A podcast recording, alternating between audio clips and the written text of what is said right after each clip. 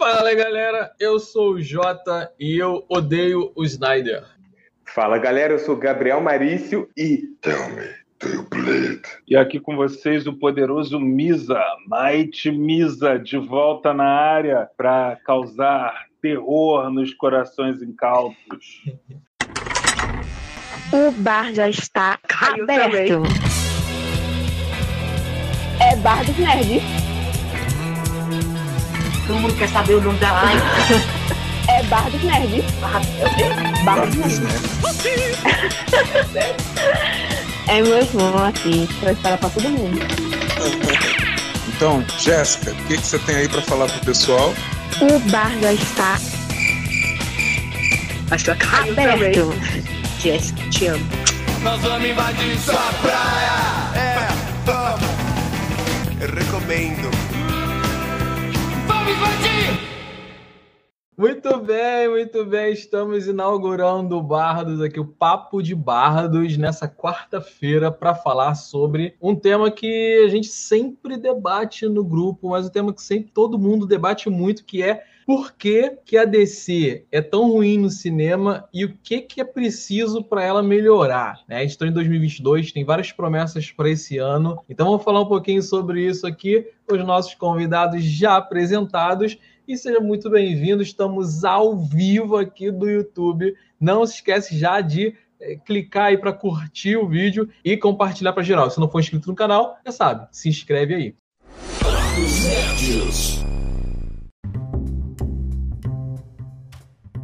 Vamos lá então. É, a DC, ela, ela é, é uma. Ela ainda não se encontrou no cinema. Isso eu acho que vocês concordam, né? Ou não? É um fato. Só para variar, né, como sempre, discordando de tudo com o James. Aí só para começar, o não acho que seja uma reinauguração. Aliás, não é uma inauguração, né? Não é uma estreia, é uma reabertura. Estamos voltando, graças a Deus. Acho que depois aí de uns dois anos com o nosso podcast. Não, dois anos não, né? Há dois anos atrás tinha um podcast. O ano passado é que parou e ficamos só no YouTube, não foi, Jota? Acho que foi isso. É, foi, foi? isso, um ano. É um ano e Fizemos pouco. Essa experiência aí, mas assim, a gente vai continuar com o YouTube, claro, mas o podcast também é a nossa casa, é a cara desse bar, entendeu? E aí a gente não pode deixar o nosso público, a galera que gosta de ouvir a gente no trânsito, é, de madrugada, é, trabalhando, fazendo faxina na casa, fazendo amor com a Dona Maria, com seu Joãozinho, vai poder ouvir o podcast em qualquer lugar, qualquer horário. E é por isso que a gente está voltando. Gasta bem menos da sua internet, viu? Não precisa ficar com pena de gastar os dados móveis, não, tá? O YouTube vai embora, mas o podcast não. O YouTube deixa pro Wi-Fi, mas o podcast você pode escutar em qualquer lugar.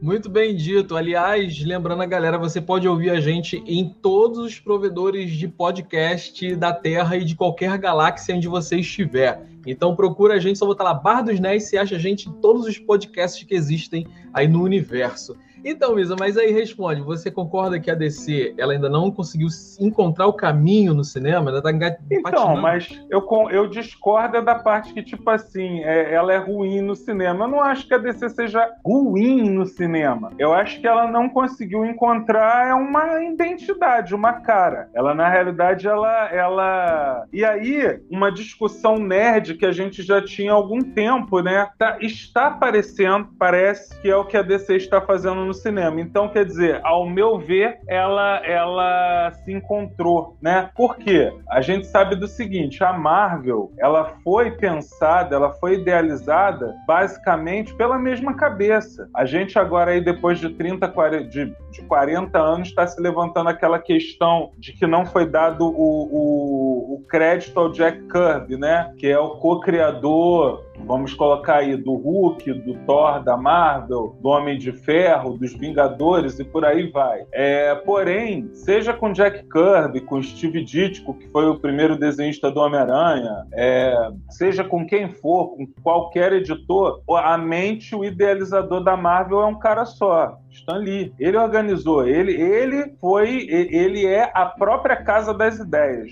né? Tanto é que até bem velhinho, quase 100 anos já de idade, 90 e poucos anos, ele ainda estava lá envolvido nos projetos. Já a DC não é isso. A DC é uma coxa de retalhos. A DC é uma editora que ao longo de aí quase um século, inclusive até muito mais tempo do que a Marvel, ela foi é, adquirindo os direitos de personagens de várias editoras diferentes. E ela foi aglomerando todos esses personagens que vinham de realidades distintas, vinham de, de visões diferentes, e ela foi incluindo no seu panteão é, do, do, universo principal, né? Daquele universo ali de Batman, Super-Homem e Mulher Maravilha. Então, quer dizer, é óbvio que também é meio complicado eles conseguirem fazer o que o Kevin Feige fez na Marvel, né? Desde que a Disney também passou a ajudar nisso aí. Só que de contrapartida, parece que finalmente eles caíram na real disso, de que eles na realidade não têm que necessariamente ter um único universo compartilhado, porque nos últimos anos o que, que a gente tem visto aí? É, filmes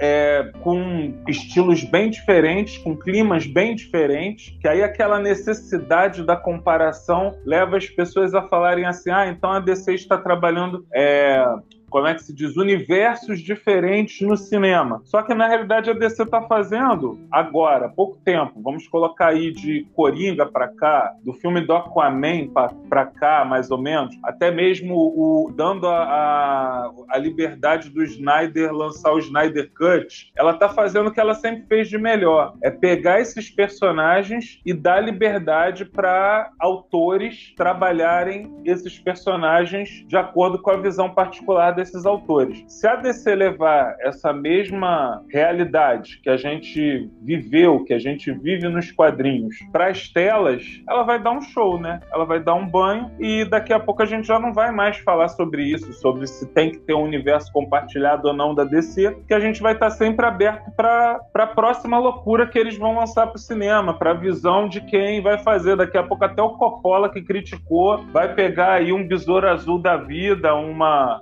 canária Negro e está fazendo um filme aí no ar, né? Um filme de arte conceitual todo louco. É, eu, eu, é, é o que eu espero, né? É o nosso sonho como fãs, né? Entendi. Ó, então o Misa acha que a DC ela não está é, num caminho ruim. Agora ela está se encontrando, fazendo filmes aí diferentes. É, mas que não é necessariamente ruim no cinema. Gabriel tem uma opinião diferente. Você concorda aí com o que o Misa falou? O que, é que tu acha, Gabriel? Eu discordo completamente. É, como o, se eu não me engano, o Vitor botou aí no chat, né? A DC é falha. Eu, eu acho que a maior parte dessa falha, exatamente, o Vitor botou, a DC é falha. A maior parte dessa falha da DC vem em questão de executivos e coisas assim, porque eles, o que eles querem é dinheiro. Então eles não abrem mão, por exemplo, de talvez fazer um filme mais adulto, com uma taxa etária mais alta, para um público mais focado, porque eles querem que o filme seja livre, que todo mundo possa ir para ganhar mais dinheiro. E tanto quando eles abrem mão disso, quando eles falaram, ah, a gente não vai olhar muito isso aqui não, que foi no Coringa, que foi o que deu mais certo, o filme maravilhoso, mas é justamente quando eles falaram, ah, vamos deixar o diretor fazer mais o que ele quer, a gente não vai olhar tanto. Porque quando eles botam a mão, eles estragam, não tem como. E, por exemplo, não, mas é disso mesmo que eu tô DC... falando. Mas é disso que eu tô Oi? falando. Vocês não acham que de 2018 para cá, inclusive até mesmo antes do Coringa, ó, lançamento é isso que eu estou perguntando para vocês. É, a gente a, coloca uma DC falha, a DC falhou quando ela tentou imitar a Marvel no cinema. A partir do momento que ela começou a buscar a própria identidade, aí de Aquaman para cá, eu, pelo menos, eu só vou colocar na roda o filme da Mulher Maravilha, que é altamente aí questionável. Eu gosto de alguns aspectos do filme, outros eu acho... Né? O dois ou o dois? É, o dois, é, o dois. Eu acho, assim, horroroso em alguns aspectos em outros aspectos. O, o Maxwell Lord ficou muito bom, roubou a cena. Mas eu assim, vejo só... alguns problemas no 1 também, da Mulher, Mulher Maravilha. É, é, pois é. Só que aí o que que acontece? E ainda por cima deram, botaram a mesma diretora, né? Mas assim, vocês não acham que de Aquaman pra cá, Aquaman, Coringa, esse segundo, esse segundo Esquadrão Suicida, é, as séries que foram foram lançadas, que foi Stargirl, é, agora o Pacificador, enfim, e até mesmo Shazam, que, assim, o que, que a gente nota? Eu gostei particularmente de todos esses filmes que eu tô citando. Eu só não gostei mesmo muito do da Mulher Maravilha. E o que eu achei interessante é que cada um tem um, um, um clima totalmente diferente. É, o Shazam parece que se comunica diretamente com esse público mais infantil, eu não vou dizer nem infanto-juvenil, público infantil mesmo. O, já o Aquaman, sim, ele, ele tem aquela coisa mais de aventura épica, mas é bastante colorido, né, e tudo mais. E aí vem o Coringa, um filme pesado, um filme assim, que apesar de ter causado aquele estardalhaço todo, eu não vi nada de novo. Você vai lá, você vê o Taxi Drive usando personagens da DC. Deve ser até por isso que o Coppola criticou tanto. Mas, enfim. Mas eu tenho que falar É. que, em relação ao Aquaman, eu vejo o Aquaman mais como os primeiros dois filmes do Thor na Marvel, que não é tão um, assim. Que os filmes do Thor na Marvel eram os piores que tinham, e pra mim o Aquaman tá quase igual. Então, quando você compara, é, por exemplo, Aquaman com outros filmes de super-heróis que a gente todo mundo gostou muito, ele, ele tem essa, não é, não tem a mesma qualidade de filmes muito bons. Mas quando você compara com outros filmes da DC, e aí acho que é aí que, que o Aquaman se destaca, aí você, cara, o Aquaman é um filme bom, porque você tá comparando com outros filmes da DC que são muito ruins. Aí o Mizel falou assim, cara, de 2018 pra cá, a DC melhorou. Eu, eu concordo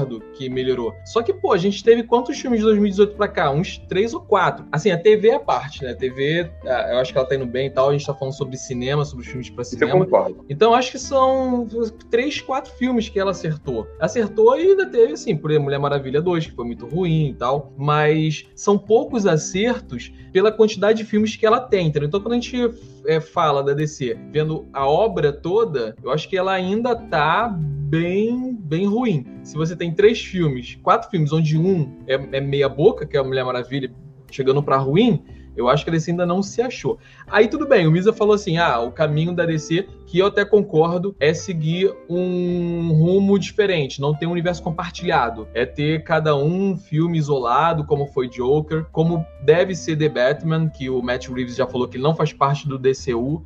Agora, é, eles vão mesmo abandonar essa ideia? Porque estão falando que o filme do The Flash vai ser do DCU, vai ser compartilhado e vai se conectar com Aquaman, com É, outros, né? Mulher Maravilha. É. É o que falam. É, o que então seria o, o, o próximo reboot, né? Seria o, o lance que vai unir os universos. Agora, por exemplo, vocês lembram, né, que na época que saiu o filme do Coringa, já estava em produção já esse filme do Batman. Aliás, estava começando, né? Ou começou um pouquinho depois, alguma coisa assim. Mas já estava se falando em Robert, Robert Pattinson como Batman, essas coisas todas. Aí, por exemplo, vocês não acham que seria muito mais legal se houver uma continuação do Coringa, e vamos dizer assim, não de Coringa, mas daquela Gotham City, daquela cidade que eles apresentaram Coringa. Apresentar um outro, um outro Batman também, uma outra versão do Batman. E ao mesmo tempo, também não seria interessante, como a gente falou aí em alguns momentos, voltar o Coringa do Jared Leto, que é considerado também o Coringa mais injustiçado de, até hoje. Ele, ele diz que não aproveitaram metade das cenas que ele gravou, né, e tudo mais. Então, quer dizer, não seria também interessante? O Snyder Cut é, tem aquela coisa, né? É ame ou odeie. Tem, assim, não sei se tem um meio termo. Pelo menos no mundo nerd, eu não sei se tem um meio termo. O... Agora, a gente, assim, tem gente que não gosta, tem gente que achou assim, não é nem questão de não gostar, achou desnecessário, né? Não precisava. Não foi nada assim tão extraordinário. E tem gente que fala, oh meu Deus, que filme lindo, chorou, se emocionou, né? Cadê o Trept aí pra falar, o, o jovem? Olha só, o Vitor perguntou aí o que vocês acham do filme do Superman. Olha, eu, da minha parte, eu sempre falei que o, o Snyder, eu, eu comecei falando que não gosto do Snyder, mas eu não gosto do Snyder como roteirista, principalmente, porque os filmes dele são lindos, visualmente falando, e eu É um acho... videoclipe, né? É, e É eu um acho que videoclipe. Sim. Eu acho que ele peca quando ele começa a trabalhar muitos personagens, porque, na minha opinião, o primeiro filme do Superman, apesar de algum, alguns detalhes que eu critico, mas o filme, se eu botar tudo no pacote, eu gostei bastante do primeiro Superman. Né? Depois, pra mim, quando ele começou a colocar muito personagem, ele se perdeu. Mas eu gosto daquele Superman do primeiro, o Homem de Aço.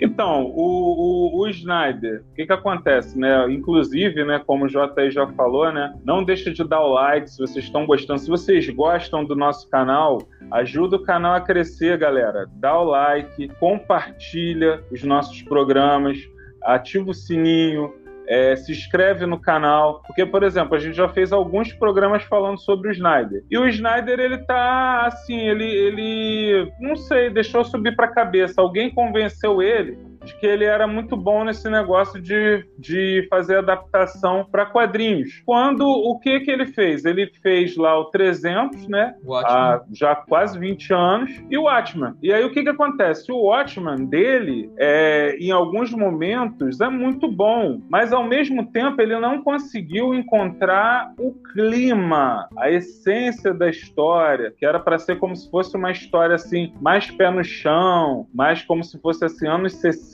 aquelas histórias policiais. Um filme que eu amo, que é Los Angeles Cidade Proibida. Até hoje o pessoal fala assim que é o Oscar que o Russell Crowe tinha que ter ganho e o Gladiador foi, como é que se diz? Foi um prêmio honorável por ele não ter ganho no Los Angeles Cidade Proibida um ano antes. Então, quer dizer, recomendo para todo mundo que não assistiu ver, porque é um filme atemporal, o filme tá bom até hoje. Sou fã do escritor, que, do, do, livro que deu origem ao filme, é o James Elroy. Então, quer dizer, o, o, uma história do Watchmen no cinema tinha que ter aquele clima. E uma coisa fora do lugar, que era o Dr. Manhattan. Um ser super poderoso bagunçando a ordem das coisas. O que ele dava a entender, e isso até o próprio Alan Moore, né, o, o, o criador de Watchmen, ele fala em entrevistas, é que os heróis mascarados eles não tinham assim grande impacto dentro da história da humanidade, no curso da história da humanidade, até o surgimento do Dr. Manhattan, que dentro da história é o único ser que tem superpoderes. E eu lembro que eu fui assistir o filme no cinema e a pessoa que estava no cinema comigo perguntou: Ué, mas os outros têm superpoderes também? Porque foi o que o, o, o Snyder deu a entender. Eles, né? Então, quer dizer, ele não, não conseguiu encontrar o clima. E, por exemplo, um acerto da primeira versão do, da Liga da Justiça quando o Snyder se afastou por problemas problemas pessoais. O super, ele, ele não consegue entender o super-homem. Ele, tipo assim, ele fez um bom filme do super-homem,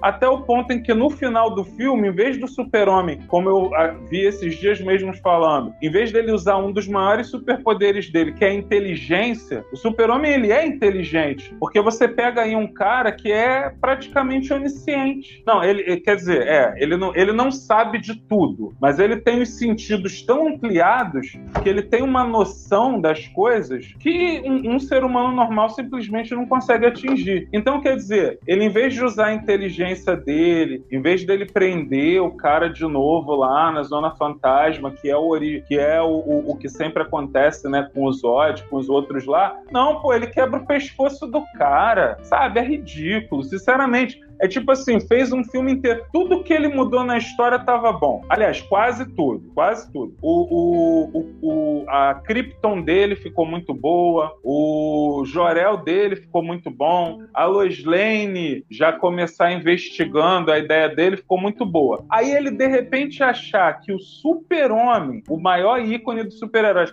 Sabe, a gente não está questionando aqui se você gosta ou não do super-homem, mas você, a, todos nós temos que entender o seguinte: é o primeiro super-herói da história. Acabou. É, é a primeira vez que alguém colocou um colano, um personagem, criou aquele negócio da dupla identidade e deu superpoderes pro cara, entendeu? Então acabou. Ele é o maior ícone, ele é a maior representação de super-heróis. É o Ele farol que dos outros heróis, né? É o farol dos outros heróis. Exatamente. E ele é um símbolo de esperança. Ele, assim, ele é uma, uma reinterpretação muito questionável, com muitas aspas aí, mas ele é uma reinterpretação de Jesus Cristo. A gente vê, assim, muitos. Até porque a maioria dos heróis da primeira geração foram todos criados por judeus. É uma coisa, assim, que na, até pouco tempo atrás não se falava tanto, mas ah, inclusive eu e o Jota a gente viu, né, um documentário levantando essa bandeira, né, falando essa questão de que eles colocavam assim muito, muito das crenças pessoais deles, né, dentro daquilo ali era um desabafo, vamos dizer assim.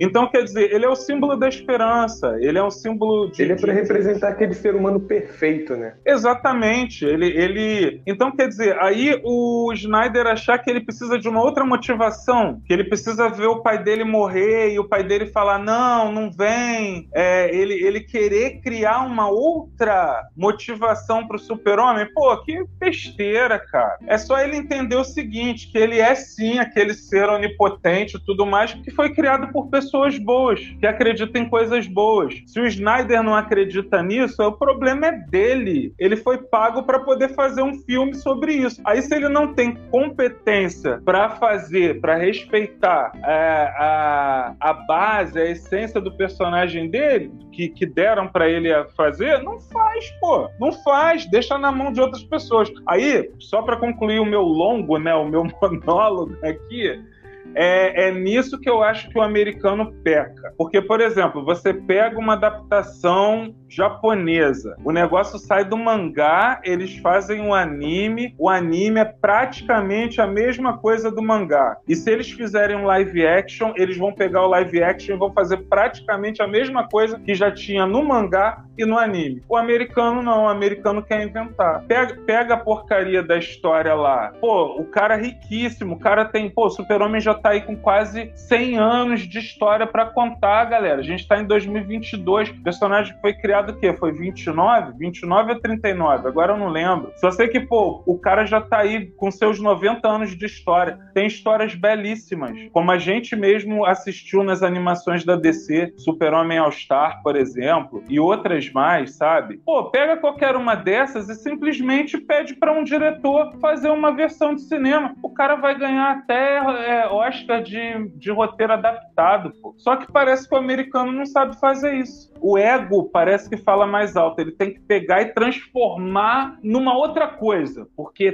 tem que ter, a- tem que ser dele, tem que ser dele. Ele não, ele não sabe fazer o que o japonês faz, que é homenagear o autor original, o primeiro. Concordo. Fala aí, Gabriel, o que, que você acha do, do filme Superman? Responde aí, Vitor, na sua opinião.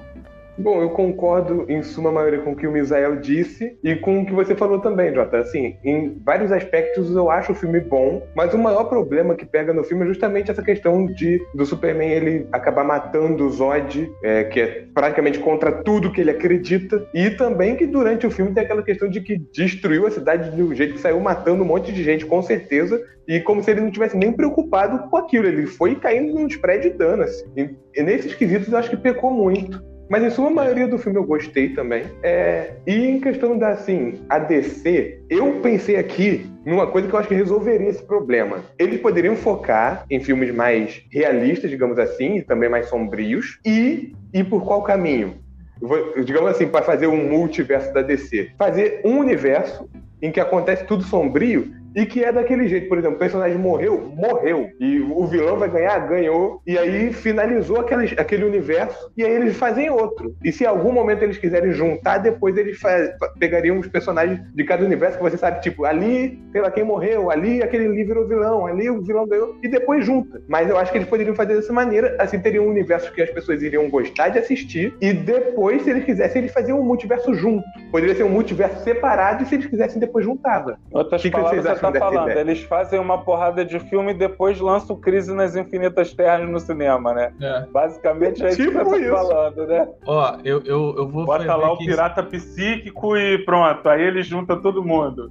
Eu vou responder rapidamente aqui as perguntas do Vitor. É, ele perguntou aqui, por que no filme do Coringa não tem Arlequina? Porque é um filme independente, Vitor. É um filme que não faz parte do DCU. O foco era o Coringa e acabou. Era tudo em volta E acredito também que era a criação dele, né? Então ainda É, não, tava dele. chegando na Arlequina. Tem a, a parte dele no É. asilo Arthur, que tá, não mostrou a Arlequina, mas talvez a partir dali que ele acabasse conhecendo ela depois. É, porque a gente tem um Coringa aí quase 50 anos depois que foi surgir a personagem Arlequina, né?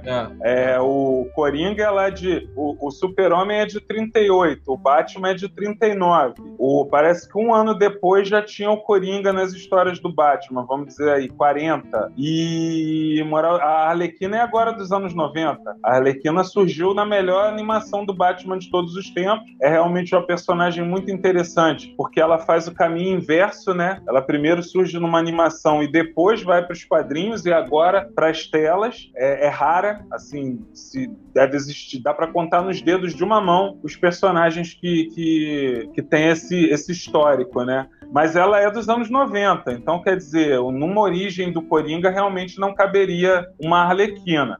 E talvez, Vitor, você ainda não tenha visto o filme, né, Vitor? Você tá me enrolando, hein, Vitor? Porque na, no último programa eu perguntei quantos anos você tem, você sumiu. Você não me respondeu mais. A gente, inclusive, está achando que você é um alter ego do Ângelo, que é um amigo nosso aí também. Então me respondem, eu quero saber a sua idade, quero saber se você está assistindo Karate Kid, para poder saber qual é. Porque se você for mais novo do que a gente e não acompanhar o Karate Kid ali na, na raiz, né, anos 80, eu quero saber o que, que você está achando da série também, pô. É isso aí. Ele também perguntou é, o que é Dr. Manhattan. É, é aquele filme do Watchman, o, o Vitor, que tem aquele cara azul. Então, ele é, ele é o Dr. O Manhattan. Dr. Manhattan, o, o Vitor, é como se fosse assim uma releitura do próprio Superman Muito mais e poderoso. do Capitão Átomo. Capitão Átomo, É que se o Azeitona tivesse aqui, ele ia falar. É mais um daqueles personagens que eu não lembro de qual editora que veio, né? Mas foi um dos personagens que a, que a DC adquiriu os direitos aí, vamos dizer, início dos anos 80 ou qualquer coisa assim. E aí o que que acontece? O Dr. Manhattan, ele é poderes atômicos, poderes nucleares. Então ele faz o que ele quiser praticamente. Ele, ele é, ele sim é onipotente, né? Onipotente, onipresente, onisciente. Não, ele não é, da própria a ser assim onipotente, né? Porque ele tem aquelas limitaçõezinhas meio estranhas dele. É, tem uma, Ah, tiveram que criar, é, É. né? Tiveram que Mas, ó, criar. O, é a o- limitação do roteiro. O Diogo Salles está aqui. Eu não vou falar quem é o Diogo Salles para não revelar a identidade secreta. A gente tem que, tem que, de- que, que proteger as pessoas mais próximas dele, então não pode revelar. Ele falou aqui que nem Jesus salva DC. Ó, só fiquei sabendo de uma coisa: o Diogo é, é da nossa Liga da Justiça, tá? Ele é do nosso, do nosso panteão cósmico aqui, né? É. Quando, às vezes, quando um de nós se ausenta, a gente tá em alguma outra galáxia aí salvando o universo e o geladeiro. Oh, ih! É um vacilão. Já corta, sabe. hein? Corta essa parte, hein? Se, se algum parente seu for sequestrado, já sabe a culpa é de quem é. É, Pois é, e o Diogo Salles, ele tá lá sempre esfriando as coisas pra gente, né? Sempre trazendo um Guaraná geladinho, qualquer coisa assim. Ele perguntou se é só você que fala, mesmo. se você tava com muita saudade, aí você não consegue parar de falar. Saudade, né? Tá tirando tempo perdido, É, eu né, acho Vitor? que é. Tirando, eu acho que é, mas você-. Mas não se preocupa não, Diogo. Quando acabar a live, eu vou aí e falo só no seu ouvidinho, Diogo. Pode ficar tranquilo. O Vitor falou que tem 23 anos. Ah, boa, Vitor, boa. Mas E tá o- vendo Karate Kid? É, Ah, é, minha idade, Vitor. E o Rodrigo falou que foi da Char- Charlton Comics. Carton, Carton, Cal, Cal- Carton, Carlton Com. Comics. Cadê o Rodrigo? Por que, que ele não tá aqui, Jota? Joga o Ah, azeitona pra cá, pô. É, é- é um vacilão, não quis. Pô, esse programa Vacilão, foi feito né? pra ele, pô. Eu chamei, não quis fazer o quê? Pô, brincadeira, hein, azeitona? Aí deixa eu falar, Falar da agora. DC sem você é quase uma heresia, azeitona. É. Ah, deixa, deixa eu falar aqui agora o, o, o que, que eu acho. Na minha opinião, é, eu, eu entendi a- o raciocínio do Gabriel, acho também é um bom caminho, mas eu acho, cara, que a DC poderia fazer no cinema como ela faz nos quadrinhos. Como, como, como as editoras em geral fazem, né?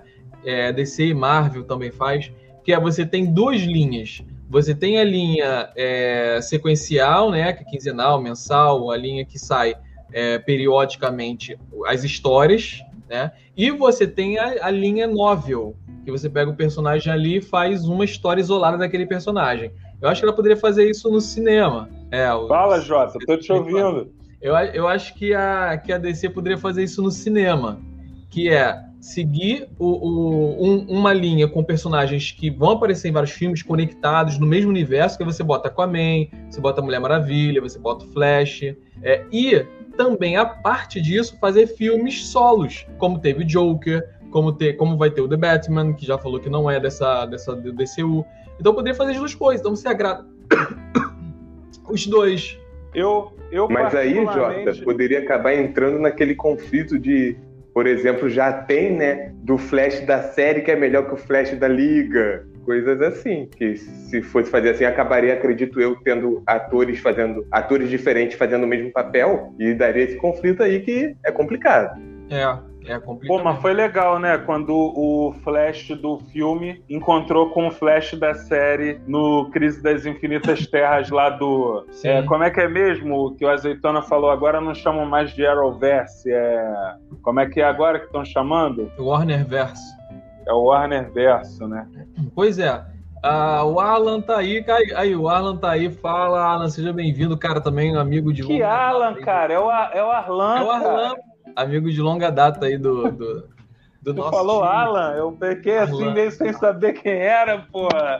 do Fala, antigo e aí, meu do querido? Obrigado aí, Arlan, pela presença também. Ó, e Mas eu- outra coisa, aí perguntou, aí perguntou se a gente gostou do, do primeiro Super-Homem. Então, o primeiro Super-Homem tem pontos muito bons e tem esses pontos ruins. Aí chega na parte do, do Batman versus Super-Homem. Aí o, o Snyder fumou crack, né? Antes de fazer o filme, né? Foi isso, né? Porque, tipo assim, aí ele se perdeu totalmente. Não, não, porque eu não sei se vocês sabem como é que é o nome daquele cara, é Boris Johnson, né? O primeiro-ministro lá da Inglaterra. Teve um tempo que ele tava viciado em crack, né? Aí ele, acho que pra não perder o cargo, ele, ele assumiu, ele admitiu, né? Agora só falta o nosso aqui, né? Mas de- deixa isso quieto. Deixa isso Mas eu, sabe qual foi? Enfim, Mas sabe qual foi o problema do Snyder? Eu acompanhei nos bastidores as matérias todas que saíram, fui lendo tudo.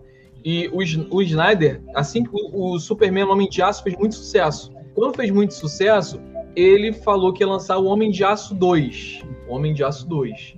Só que o estúdio foi dando poder pra ele, e o poder é uma desgraça quando tá na mão de quem não, não pode ter. E ele falou: pô, e se eu fizer o Super-Homem versus Batman? Aí ele já colocou o Batman. Beleza, foi trabalhando. E se colocar a origem da justiça? Aí pronto, aí, aí que desandou tudo. e, e se botar logo a morte do super-homem também, pô? Vamos, vamos contar tudo num filme só, pô. Pra Ah, que, vamos botar pra que Lex dez Luthor, Apocalipse, a morte do Super-Homem, Mulher Maravilha, É. Batman. A Marta, vamos botar a Marta, que é muito importante. As Martas, né? Vamos botar as Martas, vamos, vamos colocar o Cyborg. Vamos, pô, pra quê? Pra que 10 anos de filmes? Vamos É. botar tudo num filme só. Porque eu, eu imagino que o Snyder ele deve detestar o Senhor dos Anéis, né? Porque ele deve ter pensado assim, pô, por que, que fizeram três filmes? Uhum. Ele deve detestar, ele deve detestar a Harry Potter, ele deve falar, por que, que não fizeram tudo num filme só, pô? Entendeu? Ele deve fazer isso. Não é possível. Não, eu tenho cara. certeza que ele tá lá, né, na casa dele, aí começa a passar assim na TV dele, assim, é 007. Ele fala, pô, não sei pra que mais de 50 filmes 007 eu fazia isso num curta-metragem, pô. 30 É, minutos tá é. bom. É, videoclipe. Botava um videoclipe aí que o Snyder resumia. O Vitor perguntou é- aí, o que, que vocês acham da animação do, Injus da, do Injustice, né? Injustiça. Vocês assistiram a animação do Injustice? Eu assisti. Eu não, então sou incapaz de opinar. Eu, eu assisti há pouco tempo. Quem leu o quadrinho fala que foi muito resumida, né? Sim, Eu sim. até achei interessante, mas você estava falando sobre isso esses dias, né, Jota? Você tem mais propriedade aí para falar. Pois é, é, é baseado. Os quadrinhos é baseado no jogo e o jogo é baseado e o filme é base, a animação é baseada no- nos dois, né? No quadrinho e no jogo. Eu gostei, porém foi isso que você falou, foi muito corrido. Eles pegaram uma história que é imensa e comprimiram ela numa animação só. Então foi muita coisa deixada de lado e foi tudo muito rápido. É, então os quadrinhos são. Se você gostou da animação, lê os quadrinhos, porque eu acho os quadrinhos excelentes. É, Olha só, deixa eu falar uma coisa aqui. Na minha opinião, é, o, o que falta na DC é um cabeça. Eu já falei isso várias vezes, o, o- Azeitona também já falou isso. É uma pessoa central para poder comandar todos os filmes. Para poder falar. Vou sair É o- é o rapidinho, tá? Tá? Já volto. O que falta na DC pra mim é o- a figura do Kevin Feige. É aquela pessoa que vai organizar o universo, que vai segurar alguma coisa, que vai or- coordenar tudo, que vai olhar os projetos e falar: não, isso aqui, vamos fazer isso, vamos por esse caminho e tal. Pra poder coordenar tudo, colocar tudo nos trilhos. Se tiver essa pessoa pra organizar esse Kevin Feige na DC, é, eu acho que melhoraria 100%. Porque aí ia ter um controle de qualidade, né? Aquela pessoa ela verificando tudo e controlando, comandando tudo. Se quando não tem, vira tribo sem sem sem chefe, entendeu? Cada um faz o que quer. E aí vira essa bagunça generalizada. A minha opinião é isso. Exatamente, concordo nesse quesito que deveria ter sim alguém para assumir esse cargo na DC. É, eu também queria falar, Jota, da questão assim, né, que é o que tá falando também no momento, o Batman tá chegando aí do Robert Pattinson. É, eu estava empolgado, só que aí o que, que acontece? Minha empolgação Tava cada de- vez diminui mais. Não tá mais? Tava no verbo verbo Exatamente, não do verbo não estou mais. Porque, primeiro, que já saiu tanto trailer que o filme praticamente já tá todo revelado. Eu já sei o- até o plano final do Charada, né? pelo jeito já, já deu pra, pra saber. Mas a, a outra questão que me pegou muito é que lá vem a mulher gato. Aí, porque já começou nos trailers, ela falando, ah, eu tenho sete vidas. É, ou, no outro trailer que lançou agora, ela tava com um copo de leite. Pelo amor de Deus, gente, não, não. Pra quê, né? Desnecessário. Cara, mas eu, eu, eu, tô, eu tô muito na hype de The Batman. É o filme que eu mais quero ver no cinema, à frente até dos filmes da Marvel, que eu gosto muito, é o The Batman. O filme que eu mais quero ver, estreia agora em março. E eu acho que vai ser um filme isolado. O Matt Reeves está trabalhando muito bem. É, o, o Robert Pattinson já deu alguns, algumas declarações que eu gostei de como ele enxerga o Batman. Ele falou que o Batman ele tá numa, num, num, num caminho em que ele, é, de loucura mesmo, de raiva, de, de, de, pelo que aconteceu, segundo ano atuando, então ele ainda vai cometer muito erro até chegar ao Batman que a gente conhece. Eles estão num caminho muito bom. E, além de tudo, ele tá resgatando o Batman Detetive, que é o Batman da origem dos quadrinhos, né? Que é aquele Batman que investigava. Não era aquele Batman que saia batendo em todo mundo. Então, por isso, eu tô, eu tô muito esperançoso com esse Batman. Se bem que ele deu umas pancadas no pessoal lá que, rapaz, acho que foi o Batman mais pancadeiro que eu vi até agora. É. Eu, eu É, agora- realmente tô animado até porque eu acredito na atuação do Robert Pattinson, porque depois de Crepúsculo ele melhorou muito. Um exemplo é aquele filme é O Diabo de Cada Dia, gente. Não, tá fala lá a o verdade, Batman e o Gabriel, Homem-Aranha, Você rapaz. gosta Dois dele é do. Crepúsculo mesmo. Fala a verdade que você gosta dele é do Aí, é. Crepúsculo. Esse- Não, mas eu gosto do pode- Crepúsculo. Eu, eu não falo que eu não gosto do Crepúsculo, tu mas a falou do atuação. charada, eu acho que ele apareceu aqui na live, cara, porque esse comentário aqui só pode ser charada. Isso é alguma charada pro Batman aí. Eu não vou nem me atrever em tentar decifrar. Estamos, estamos sendo assistidos no mundo todo, hein? Pessoa aí. É, tá vendo aí nosso amigo É. da Rússia diretamente? É. Comentou aqui. É isso aí. Agora, ó, o negócio é o seguinte, né? Não sei se foi por isso que você falou, mas a gente quer ver esse próximo Batman justamente para ver se a DC tá entrando nos trilhos ou não, né? Porque teve uma coisa que você falou com muita propriedade. Foi menos de meia dúzia de filmes, né? E como é que. ah, não- não- é pouco pra gente poder avaliar se a DC tá encontrando um, um caminho ou não. Mas eu também acho que justamente por, por esses personagens é, terem origens diferentes, serem criados cabeças diferentes, é, realmente é um, é um desafio você conseguir encontrar um tom, um clima, você conseguir encontrar uma paleta de cores para gravar que consiga situar todos eles. Porque, por exemplo, a gente está falando aqui de personagens.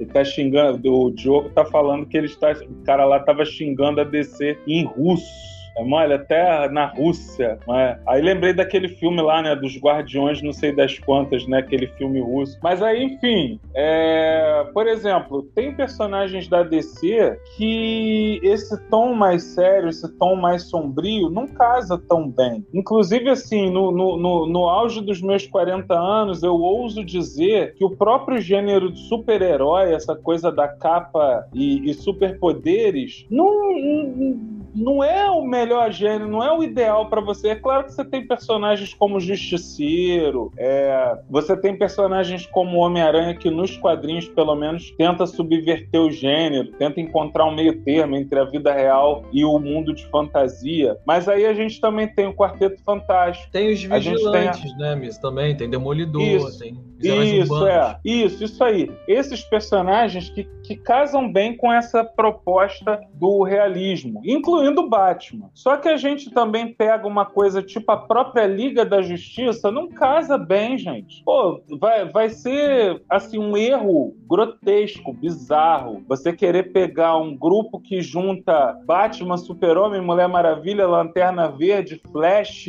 é, mais não sei quem, e querer fazer um filme realista, pô. Sai daí, pô. Sai pra lá, chulé. É, não, quero, é não quero ver um filme realista da Liga da Justiça, pô. Eu quero ver eles enfrentando alguma coisa aí megalomaníaca. Eu quero ver. Pô, a Liga da Justiça ela só tem que se encontrar quando o mundo tá pra acabar mesmo. Porque se não for pra salvar o universo, não tem razão de existir da Liga da Justiça. Liga da Justiça vai se juntar pra ir ali dar um sacode no Coringa, é até covardia, meu irmão. É, aí, aí passa a ser, sei lá, o, o grupo de, de, de, de- do, do pessoal que sai de madrugada pra poder bater no mendigo na rua, pô. Que aí É é, matar mosca com tiro de canhão, né? Matar mosca com tiro de canhão. Isso, isso, pô. Aí o, o, o, o Diogo falou aqui que o melhor Batman da dancinha, Adam West, que não se, le- se levar não se levar a sério é a receita do sucesso.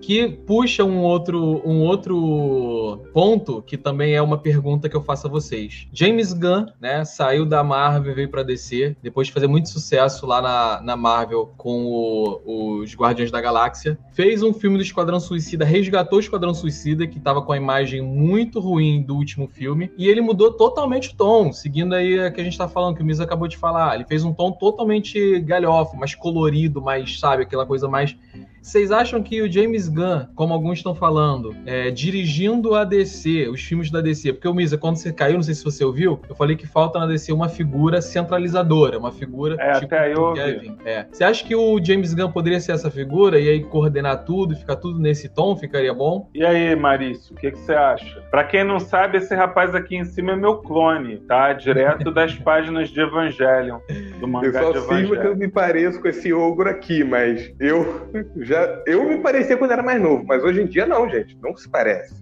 Ele Ah, tem tanto medo de engordar. Ele tem tanto medo de engordar, James que- Jota, que ele parou de comer, entendeu? Só pra Sério? não, pra não correr o risco de ficar com essa silhueta aqui maravilhosa que as mulheres amam, entendeu? Pô, Mas minha esposa que não escute, hein? Minha esposa que não escute esse podcast.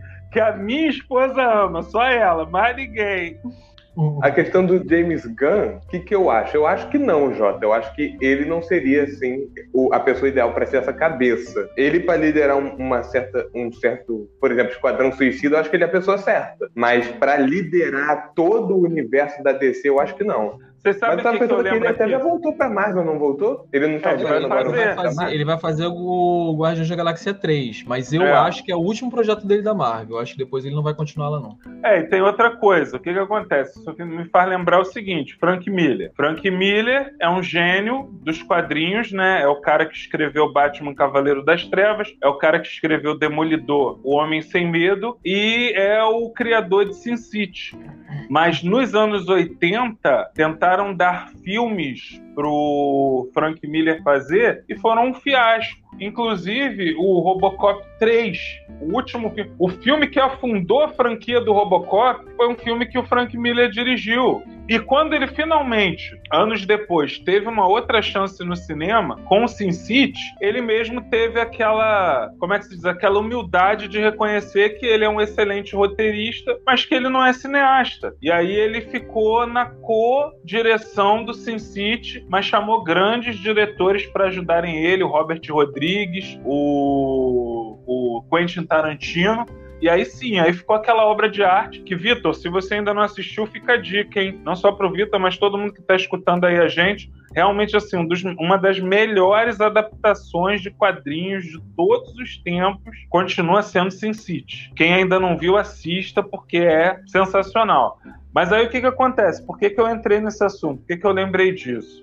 É, o James Gunn, bomba, se derem esse- essa função aí pra ele, é, bom, ele tem essa outra coisa. Por exemplo, eu gostaria de ver um filme dirigido do James Gunn, o Já Fomos à Liga da Justiça, que é aquele título galhofa da Liga da Justiça, não tem os personagens principais, é é, como é que se diz? É Besouro Azul, Gladiador Dourado, Poderosa, o, o Lanterna Verde Guy Gardner. Só colocam ali no meio o Batman justamente para ter um, um alívio cômico, né? Aliás, para dar aquele contraponto, né? Ser o sério ali na história, porque todos os outros, é, todos os outros são alívio cômico. E até mesmo essa ideia do Shazam bobo começou nesse Já Fomos a Liga da Justiça, que é uma história antiga. Agora, por exemplo, vocês veem essa visão do James Gunn num filme da Liga da Justiça principal? Vocês veem o, o, o, James Gunn, sei lá, de repente um. É, um Batman, por exemplo. Então, quer dizer, não dá. Agora, o cara ideal seria o Geoff Jones, né? O, o Geoff Jones é o cara que, assim, ele por quase 20 anos ele botou, ele escreveu as melhores histórias da DC DC nos quadrinhos. Colocaram ele no comando e não deu certo. Durou pouco tempo. A, a série do Monstro do Pântano foi coisa dele. O, nós adoramos a série do Monstro do Pântano. A série foi cancelada antes de terminar a primeira temporada. Aí ele fez o, a primeira temporada de Stargirl maravilhosa. A segunda temporada eu acho que já tá aos trancos e barrancos. Já tá aparecendo essa série aí dos Novos Titãs, que para mim é, é uma das piores coisas que a DC fez nos últimos tempos. Foi essa série aí dos Titãs, morta pra cacete cacete.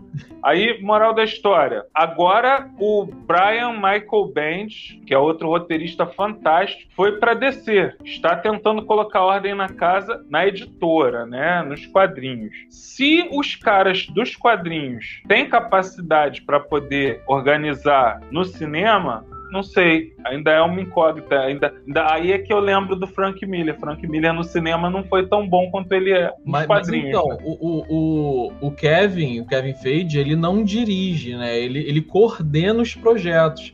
Eu acho que se pegar um cara, não para ele ser um diretor, mas para ele coordenar os projetos, porque é um cara que entende a essência dos personagens, que você estava falando que faltou pro, pro Snyder. Ele entende a essência. Então ele vai pegar o roteiro e vai falar, pô, isso aqui não ficou legal, sabe? E vai, e vai coordenar tudo. Eu acho que se pegar como se for pegar um cara dos quadrinhos, seria uma boa também.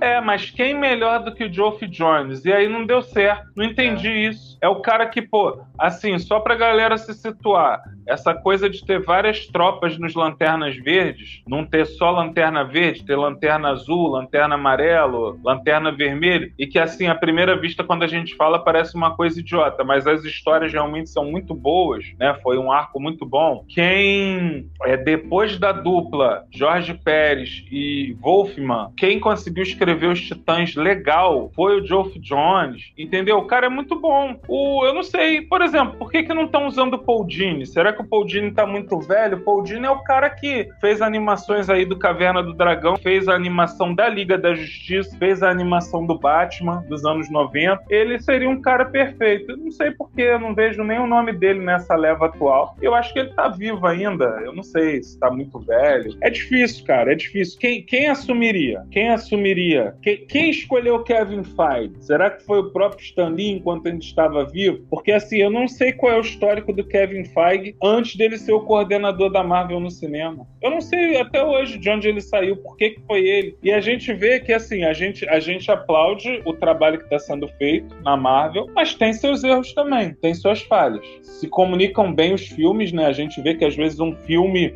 lá de trás é, vai se comunicar bem com um filme que está sendo feito agora, nos dias atuais, mas tem suas falhas também, tem seus erros. Então é, é, é complicado isso aí. Isso aí, é, isso aí vai ser a, a dor de cabeça vai ser a pulga atrás da orelha dos nerds por muitas décadas ainda, né? Eu espero que não, né? Mas. É, voltando aqui. Mas também tem a questão de como você falou, eu esqueci o nome agora, mas aquele cara que fez o Monstro do Pântano, por exemplo. É, digamos o assim, ele fez uma coisa que deu errado, o pessoal já corta. Mas não, não dá ele, não um dele. tempo para o cara nesse poder caso, mostrar nesse mais. Caso, nesse caso, o Monstro do Pântano não foi culpa dele, né? Foram vários problemas que aconteceram lá, inclusive entre os executivos. A gente volta lá no começo da live quando você falou. Os é. executivos que se metem demais, é, querem fazer as coisas do jeito deles e acaba acontecendo isso.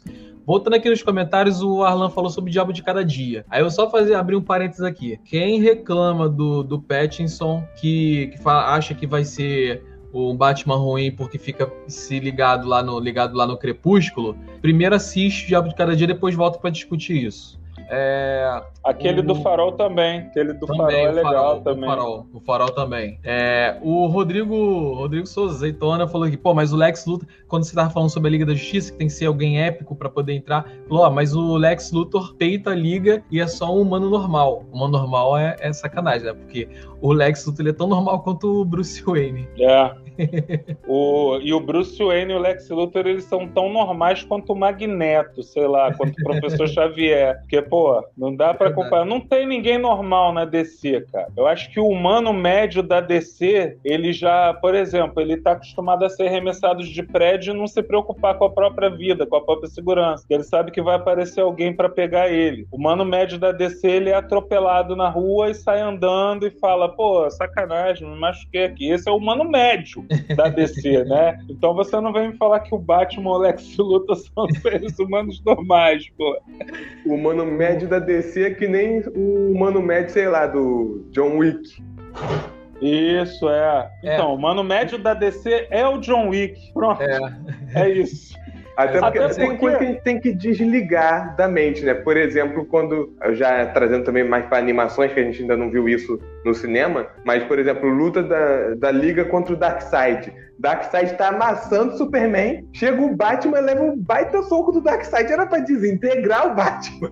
Mas não, ele É. só voa longe, bate nos prédios e sai andando. É. É, se a Era gente for trazer velhas- mundo real, eu acho que os humanos médios da DC, é, é tudo assim, é John Cena, The Rock, esses são os humanos normais na DC, né? Se Nos mundo real. filmes, né? É o John É. Cena e o, e o The Rock nos filmes deles, né? É, exatamente.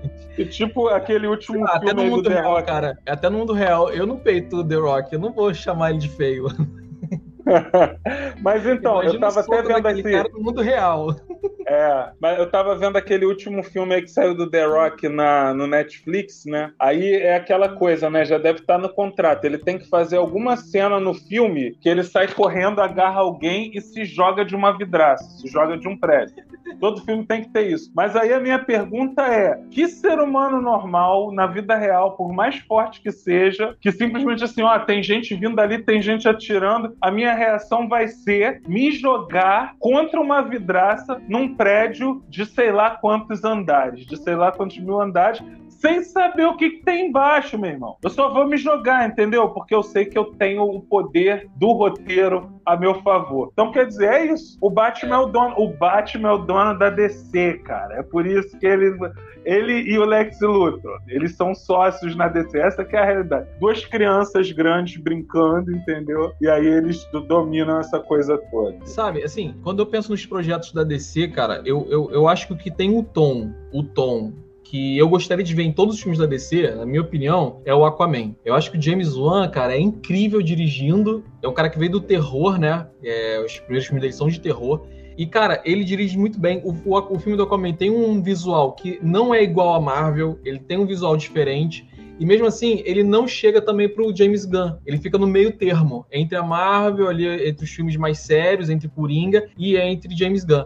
Eu acho que se os filmes seguirem esse, esse, esse mesmo estilo do James Wan, eu acho que ficaria legal, na minha opinião. Uhum. É uma fotografia que eu gosto muito, é um cineasta que eu curto demais. E aí, Então. estamos chegando, estamos chegando ao final da live. Como é que é isso aí? É Exatamente, que é? exatamente. Estamos chegando ao final, lembrando que a- é- esse bate-papo vai ser toda quarta-feira, sempre com um tema diferente, um tema interessante pra gente falar solto, livre e solto aqui, conversar, discutir. E só funciona, é claro, com a sua presença, com a sua participação, seus comentários, como a galera aí comentou hoje. Então não deixe de aparecer semana que vem e participar, porque o- esse bate-papo aqui é feito pra você e com você. Então semana que vem estamos Ó. aqui no mesmo horário. Não terminei de responder a pergunta do, do Vitor. É, aí o que, que é o Dr. Manhattan, né? Dr. Manhattan, dentro da história do Watchmen, é aquele ser atômico, é o único personagem da história que tem superpoderes. Só que, paralelo a isso, na vida real, o projeto americano que fazia pesquisas atômicas, né, com bombas atômicas, era o projeto Manhattan. E daí saiu esse nome do personagem também, Dr. Manhattan, que você encontra ele não só no filme Watchmen, ô Vitor, que é, pro bem ou pro mal, se você não leu a revista, vale a pena assistir o filme. Veja o filme, é um filme interessante da DC. É, também é uma boa adaptação da DC, dirigida pelo Zack Snyder. E ainda tem a série agora, da HBO, pô. Saiu, acho que o ano passado. Foi o ano, ret... foi o ano passado, se eu não me engano. Não, foi o ano retrasado, mas o ano passado ganhou prêmio aí entre as melhores séries do ano. E que é a série de Watchmen. E, e que resgata muito mais o clima que a revista tinha, né? Então, vale a pena. Você vai ver o Dr. Manhattan também. Não em toda a sua glória, mas você vai ver o Dr. Manhattan no filme. Só vai ver uma coisa meio estranha aqui que me chamou a atenção, né? Porque botaram o Dr. Manhattan negão. Dr. Manhattan ele anda pelado, Vitor. No filme, na revista em quadrinho, no filme, na série também. Só que na série trocaram o autor. No filme era caucasiano. Na série botaram um negão. E ficou um troço meio, meio indecente aquele homem ali pelado ali. E ficou um troço meio desproporcional, entendeu? Eu não gostei daquilo ali, não. Não tô.